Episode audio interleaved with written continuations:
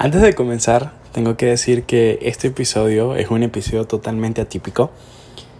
La razón por la cual, de hecho, estoy ahorita, literalmente estoy grabando en la cocina con mi celular. Hoy no hay computadora, no hay micrófonos, no hay intro, no hay pistas, no hay efectos, no hay nada. Hoy podemos decir que es un programa totalmente orgánico. La razón es que, bueno, ya la fecha de la boda se acerca y eso ha, digamos que desencadenado una serie de sucesos como que el domingo me mudé a el lugar en donde será nuestra casa, un apartamento. Y básicamente todo está en cajas, nada se ha arreglado, nada se ha acomodado. Así que a razón de eso y también porque me moría de ganas por grabar otro episodio ya que los días han sido bastante agitados, hay mucho por hacer y siendo yo el primer beneficiado de cada episodio que se graba, me moría de ganas por estar nuevamente acompañándonos, porque básicamente yo los acompaño a ustedes, ustedes me acompañan así, pero lo más importante y lo más lindo de todo es que Dios nos habla a través de su palabra y de las hermosas enseñanzas que Él tiene para nosotros. Así que sin más nada que decir, este episodio comienza ya. ¿Te has preguntado alguna vez por qué Jesucristo amó tanto a la gente cuando estuvo en nuestro mundo? Me gusta particularmente la respuesta que le da a esta pregunta Walter Burgar en su libro Still Proclaiming His Wonders, eh, algo así como sigo anunciando sus maravillas. Fíjate lo que dice Walter, porque él sabía, diciendo por qué Jesús hizo tantas cosas buenas cuando estuvo acá, él responde porque él sabía lo que le causaba dolor a la gente. Lo sabía entonces y lo sabe también ahora. Así es. Uno de los atributos distintivos de nuestro Señor Jesucristo, que hace de Él un Salvador incomparable, es que Él sabe lo que te causa dolor, porque Él te conoce. Él sabe lo que te quita el sueño, lo que oprime tu corazón. Conoce todo lo que te entristece y lo que te hace sufrir. Pero más importante aún, es que Él sabe lo que te causa dolor y por eso no se queda tranquilo hasta que hace algo al respecto. Porque muchas personas nos conocen, pero se limitan a eso, al conocimiento. Jesús no lo hace. Jesús pasa del conocimiento a la acción y Él, vuelvo a repetirte, hará lo que sea necesario para arreglar lo que en tu vida está mal. Y esto por supuesto que son buenas noticias. El hecho de que Dios te conozca personalmente no es en sí un verdadero milagro. Sin lugar a dudas lo es. De él dice la escritura en 1 de Timoteo 6:15, Pablo le escribe al joven ministro Timoteo, dice, el único y bienaventurado soberano, rey de reyes y señor de señores. Imagínate eso. Él es el Dios todopoderoso el que reina y rige el universo entero. Millones y millones de ángeles en el cielo le rinden pleitesía, le adoran sin cesar día y noche. Él es dueño de todo lo que existe y aún así el gran rey, el gran Dios, se preocupa por tu vida, por tus problemas. De hecho, el versículo siguiente, lo, estoy, lo tengo aquí en la Biblia y me parece muy interesante, el versículo 16 dice, el único inmortal, el que vive en una luz a la que nadie puede acercarse. Qué maravilloso es esto. Nadie puede acercarse a Él porque Él es santo. Sin embargo, en su gran amor, Él vino a acercarse a nosotros por medio de la persona de Jesucristo. Y sin embargo, Él, a pesar de ser el Rey de Reyes, a pesar de ser el regidor del universo, Él te conoce. Dios sabe cómo te llamas, dónde vives, qué estudias, sabe cuáles son tus temores, tus aspiraciones y tus más profundos anhelos. Y por supuesto, sabe muy bien lo que en este mismo momento te está preocupando. Esta solemne verdad la pudo comprobar una jovencita, para entonces, en ese momento de 17 años de edad, cuyo nombre eres Rachel cuando, cuando decidió probar la existencia de Dios. Los detalles de la historia los narra Gina Wallen en un excelente artículo publicado por la Adventist Review. Y aquí tengo la revista y dice de la siguiente manera. Estaban en ese momento en una clase de matemáticas cuando Rachel decidió escribirle una pequeña carta a Dios. Ella comienza, si, ella piensa, si Dios existe y si es un ser todopoderoso, razonó Rachel, con toda seguridad podrá leer una pequeña carta que yo le escriba. ¿Quieren saber qué decía la carta? Pues bueno, la carta decía, querido Dios, tengo mucha hambre. ¿Podrías darme algo de comer para el almuerzo de hoy? No tengo ningún apoyo de parte de mi familia y nadie se preocupa por mí. No sé qué hacer con mi vida. ¿Podrías enviar a una muchacha de mi edad para que me ayude a entender el significado de la vida? Atentamente, Rachel. ¿Qué circunstancias se habían combinado para que Rachel sintiera que nadie, ni siquiera sus padres, se preocupara por ella? Rachel pertenecía a una familia judía. Era además una líder reconocida en la sinagoga a la cual asistía. Pero un día su padre la escuchó decir en una conversación telefónica que había estado en una iglesia cristiana. La ira de su padre fue tan grande que Rachel tuvo que irse de la casa. Los días que siguieron fueron una verdadera pesadilla para ella, durmiendo en casas diferentes sin saber dónde comería su próxima comida, vistiendo las mismas ropas y sin poder regresar a su hogar por temor a lo que pudiese hacerle su padre. Mientras pensaba ella en todas estas cosas, recordó lo que había aprendido desde niña, que Dios siempre cuida a sus hijos por eso decidió escribirle la carta, en plena clase de matemáticas. Cuando terminó de escribirla, sonó el timbre anunciando que la clase había concluido. La pregunta era, ¿leería Dios la carta?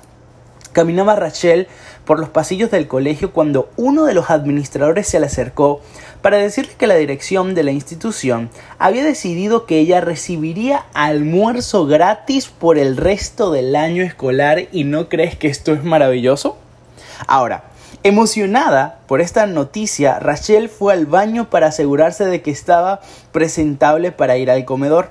Su sorpresa fue mayúscula cuando una eh, alumna de origen brasileño de nombre Daniel se le acercó para decirle, el Espíritu Santo me ha dicho que está sufriendo. ¿Me permitiría ser tu ángel guardián? Para resumirte la historia, Daniel invitó a Rachel a su casa el poderoso testimonio de Daniel y su familia, los estudios bíblicos, la, eh, la asistencia a la iglesia, todos estos factores se combinaron para que Rachel se diera cuenta de que debía tomar una decisión. Una noche cuando estaba acostada, Rachel comenzó a pensar en todo lo que estaba ocurriendo en su vida. Sintiendo que Jesús estaba tocando amorosamente a su corazón, cerró los ojos y oró diciendo, querido Jesús, en este momento te estoy abriendo la puerta de mi corazón, quiero aceptarte como mi Salvador y servirte por el resto de mi vida. ¿Sabes? Hoy Rachel termina el artículo en la, en la Adventist Review. Rachel está compartiendo el amor de Jesús especialmente con los judíos por medio de la música cristiana y la literatura misionera. Ha grabado varios discos, unos de ellos en hebreo, y se le ha presentado en conciertos en varios países de Europa. Después de cada concierto, además de vender sus discos, distribuye ejemplares del conflicto de los siglos y de el libro El Camino a Cristo, dos libros que hemos recomendado en este podcast escrito por la escritora cristiana Ellen White.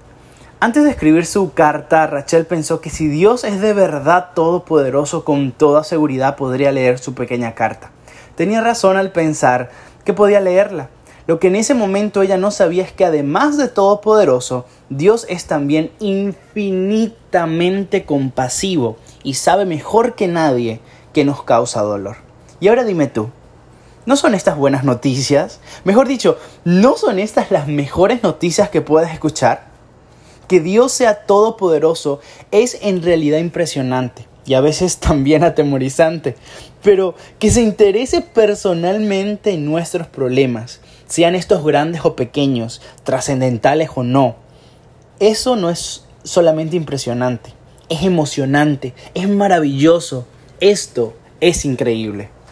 Tienen razón los autores del libro Compassion cuando escriben que las, verdaderas buenas nuevas del Evangelio consisten en que tenemos a un Dios a quien conmueve nuestros dolores y que participa plenamente de los sufrimientos humanos. Un amor que no conoce límites. Eso es lo que Dios siente por ti, querido amigo, que estás escuchando esto en este momento. Ahora, olvídate por un momento de la carta de Rachel.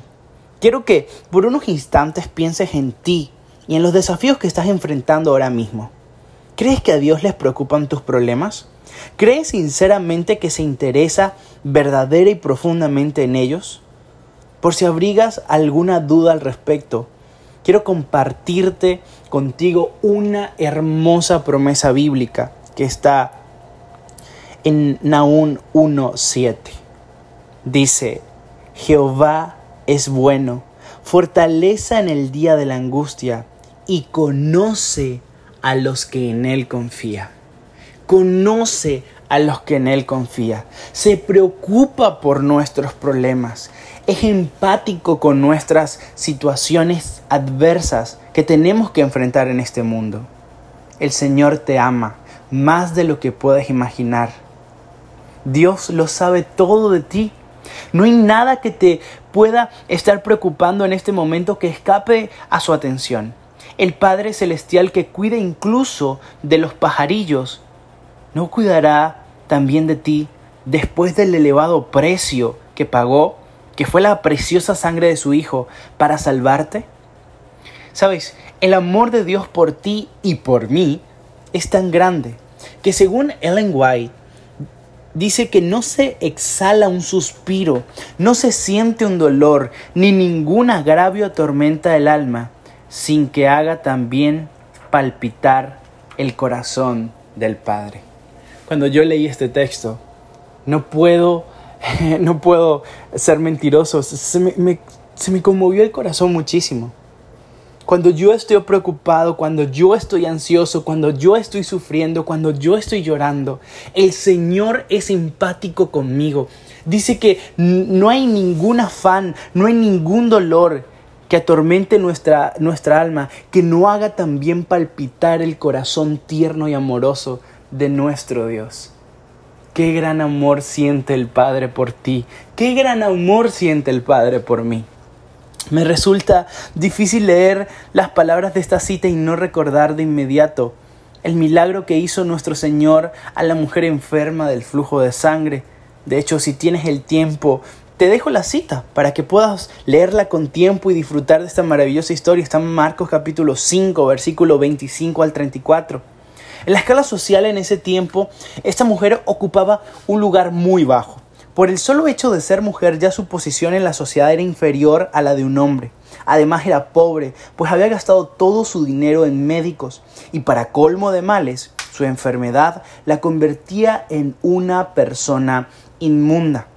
¿Quién podría haber imaginado que ese día, cuando toda una multitud de gente se agolpaba alrededor de Jesús, precisamente ella sería objeto de un milagro sanador? Y apenas tocó el borde del manto del Señor, esto lo dice Lucas 8:44, y su milagro fue realizado. Lo que más me gusta de este relato no es el solo hecho de que la haya sanado de una forma tan impresionante, sino que al final Jesús le haya dicho, hija, tu fe te ha salvado, vete en paz y queda sana de tu enfermedad. Marcos 5:34. ¿Cómo le dijo? Mujer, ¿Cómo le dijo enferma? ¿Cómo le dijo eh, despreciada? Él le dijo hija. La llamó hija a una mujer pobre, rechazada por la sociedad, considerada inmunda bajo los términos y bajo los parámetros sociales para aquel momento. Pero Jesús la llamó hija. ¿No es esto maravilloso? Definitivamente no hay palabras para expresar adecuadamente el inmenso amor de Dios por nosotros sus hijos. Es un amor que no conoce límites. Así que si lo deseas, en este mismo momento, en esta misma hora, allí en donde tú estás escuchando, tú puedes acudir a Él y por medio de la fe tocar el borde de su manto el Señor no te rechazará. Su promesa para todos sus hijos es inequívoca. Y en Juan capítulo 6, versículo 35 dice, Todos los que el Padre me da vienen a mí, y los que vienen a mí, dice el mismo Jesús, no los echaré fuera. No hay un tiempo de espera. No es un call center en donde tú tienes que pasar minutos y minutos esperando que alguien te atienda. Solamente corre a Él y no serás rechazado. No ha habido nadie que acuda a Jesús con un corazón humilde y contrito y que haya sido rechazado. En su libro Un amor más allá de la razón del escritor John Orber, este hombre ilustra muy bien esta hermosa realidad cuando compara las tiendas que venden antigüedades con la tienda de Dios. Y escucha bien esta historia. Dice Orber que en las tiendas de antigüedades los objetos que se venden por lo regular son, son de mucho valor. Por ser tan costosos, en esta tienda abundan los carteles que dicen no toque. En la tienda de Dios, por el contrario, por todas partes hay carteles que dicen ven, por favor, toca, ven, por favor, prueba. Sí, con toda confianza puedes tocar el borde del manto del Señor. No te desanimes porque veas que la multitud también lo está tocando. Él sentirá tu toque y sabrás y sabrá que no es un contacto casual, sino el toque de un hijo, una hija que extiende la mano de la fe para asirse del brazo del Todopoderoso. Dice en Mateo capítulo 11, versículo 28, y de hecho, de, paso les digo, es uno de, mis versículos eh, que más repito, y se los digo de verdad porque bueno, con la universidad, el trabajo y todo esto, mis ocupaciones también en la iglesia, quizás me queda muy poco tiempo para descansar. Hay momentos que, que, es muy poco tiempo de dormir. En pleno semestre quizás se duerme unas 5 horas diarias, más o menos hay que estudiar mucho, hay que trabajar casi, no sé, 10 horas al día, más unas 4 o 5 de estudio, así que va quedando muy poco tiempo para el descanso. Y por eso yo constantemente me repito lo que dice Mateo 11:28, vengan a mí los que están cansados de sus trabajos y cargas. Y dice el Señor, Él te dice a ti, y yo los haré descansar. Pero vengan, vengan y toquen el manto, vengan los necesitados, vengan los que están cansados, vengan los que, están cargados, que yo los haré descansar. ¿Por qué Jesucristo amó tanto a la gente cuando estuvo en nuestro mundo? Fue nuestra pregunta inicial. Porque Él sabía lo que les causaba dolor. ¿Por qué Jesucristo amó tanto a esta gente? No lo olvides. O quizás tú te preguntas, ¿por qué me ama tanto a, mí? Porque Él te conoce, porque Él sabe lo que te causa dolor. Esta cualidad de nuestro amado Señor la ilustra de muy buena manera gráfica y también un poco jocosa Tony Campolo por medio de una de sus amenas historias. De hecho, les recomiendo este autor, es uno de mis favoritos. Él cuenta que un día fue a predicar a los estudiantes de un colegio pentecostal de nivel superior. Antes de iniciar su sermón, seis miembros del personal le pidieron que los acompañara a un cuarto donde orarían por él. Se arrodillaron cada uno, de ellos oró largamente, pero la situación se complicó cuando le tocó el turno a un profesor que no cesaba de pedir por un tal Charlie Stolfus.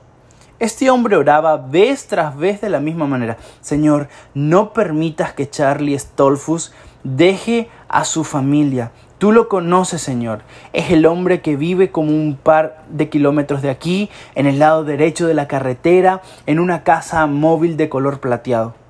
Cuando ya parecía que iba a terminar de orar, de nuevo comenzaba con la, de la misma manera en cada ocasión repitiendo la dirección de Charlie Stolfus, el, el hombre que vive al lado derecho de la carretera en una casa, casa móvil de color plateado. Al fin las oraciones terminaron y Campolo predicó.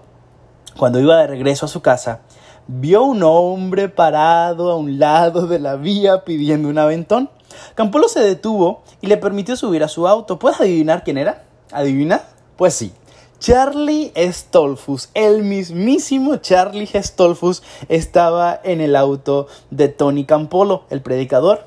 Apenas Campolo conoció la identidad del, del desconocido, sin decir una palabra, dio un giro de 180 grados y se enfiló a la dirección opuesta. Sorprendido por el cambio de ruta, Charlie preguntó hacia dónde se dirigían. Vamos a tu casa, respondió Campolo. ¿A mi casa? ¿Por qué? Porque sé que estás abandonando a tu esposa y a tus tres hijos. El rostro de Charlie parecía el de un hombre que acababa de ver un fantasma. ¿Y cómo sabe usted dónde vivo? preguntó. Porque Dios me lo dijo, replicó Campolo. Campolo llegó sin problemas a la casa móvil de color plateado. ¿Recuerdas la dirección? La casa que queda al lado derecho de la carretera, una casa móvil de color plateado. Pues Campolo llegó sin chistar a la casa correcta. Él habló con Charlie, con su esposa, y como resultado de su, mediación, no solo se produjo la reconciliación, sino que ambos en ese momento aceptaron a Jesús como su Salvador. ¿Qué te parece? ¿Casualidad? ¿Coincidencia? Más bien, te puedo decir con total seguridad, esto es un ejemplo que refuerza lo que estamos diciendo. Nuestro Señor conoce no solo tu nombre y dónde vives, sino también todo aquello que te causa dolor. Al momento de, de, de escuchar, al momento de asimilar todo lo que estamos hablando, yo no sé qué, qué cargas están oprimiendo tu corazón. Yo no sé por qué valles de sombra y de muerte estás pasando. Yo no sé cuáles son los problemas que están agobiando tu vida. No sé qué luchas estás librando o por qué pruebas estás atravesando. Pero sabes qué? Una cosa es cierta. Dios está al tanto de todo y hará algo al respecto. Y a su debido tiempo Él actuará en tu favor y tú lo vas a saber. ¿Cómo puedo estar tan seguro de todo esto? Porque es más fácil que una montaña se mueva de un lugar a otro a que Dios deje de amarte. Por eso Él te promete en su palabra, en Isaías capítulo 54 versículo 10, podrán moverse los montes, podrán temblar las colinas, pero mi misericordia jamás se apartará de ti, ni se romperá mi pacto de paz contigo. Me encanta cómo termina el versículo. Lo digo yo, el Señor, que tiene de ti misericordia. Esta es la Reina Valera contemporánea, la versión de la Reina Valera contemporánea. Qué increíble. Ahora quiero finalizar este episodio haciéndote varias preguntas. ¿Recuerdas a Rachel? La joven que en medio de una eh, profunda crisis personal decidió escribirle una carta a Dios. ¿La recuerdas? ¿Recuerdas las palabras con las que ella selló su pacto de entrega al Señor? Bueno, si no las recuerdas, aquí te las voy a decir. Querido Jesús, en este momento te estoy abriendo la puerta de mi corazón. Quiero aceptarte como mi Salvador y servirte por el resto de mi vida. Quiero terminar este episodio haciéndote a ti personalmente a ti una pregunta. Y no quiero que, de hecho no, no voy a escuchar tu respuesta, pero Dios sí la va a escuchar. ¿Quieres en este mismo instante abrirle tú también la puerta de tu corazón a Jesús? Si esta es su decisión, ¿qué tal si ahora mismo, en este preciso momento, dejas lo que estás haciendo? Si estás manejando, parquéate al lado y dile, Señor, hago un pacto de amor contigo. Te acepto como mi Padre Celestial. Gracias por tu tierno amor, por tu compasión, por tus cuidados y atenciones para con mi vida. Porque me amaste aún cuando yo no había nacido. Porque me perdonaste aún cuando no me había dado cuenta de mi rebelión. Gracias porque no solo me conoces, sino que también estás atento a cada aflicción, a cada prueba, a cada obstáculo que se atraviesa a mi camino. Estoy seguro que cuando lloro, tú también lloras, que cuando estoy triste tu corazón palpita, que te has ingeniado una y mil formas para verme sonreír. no puedo dudar de tu amor y por eso hoy te entrego mi corazón.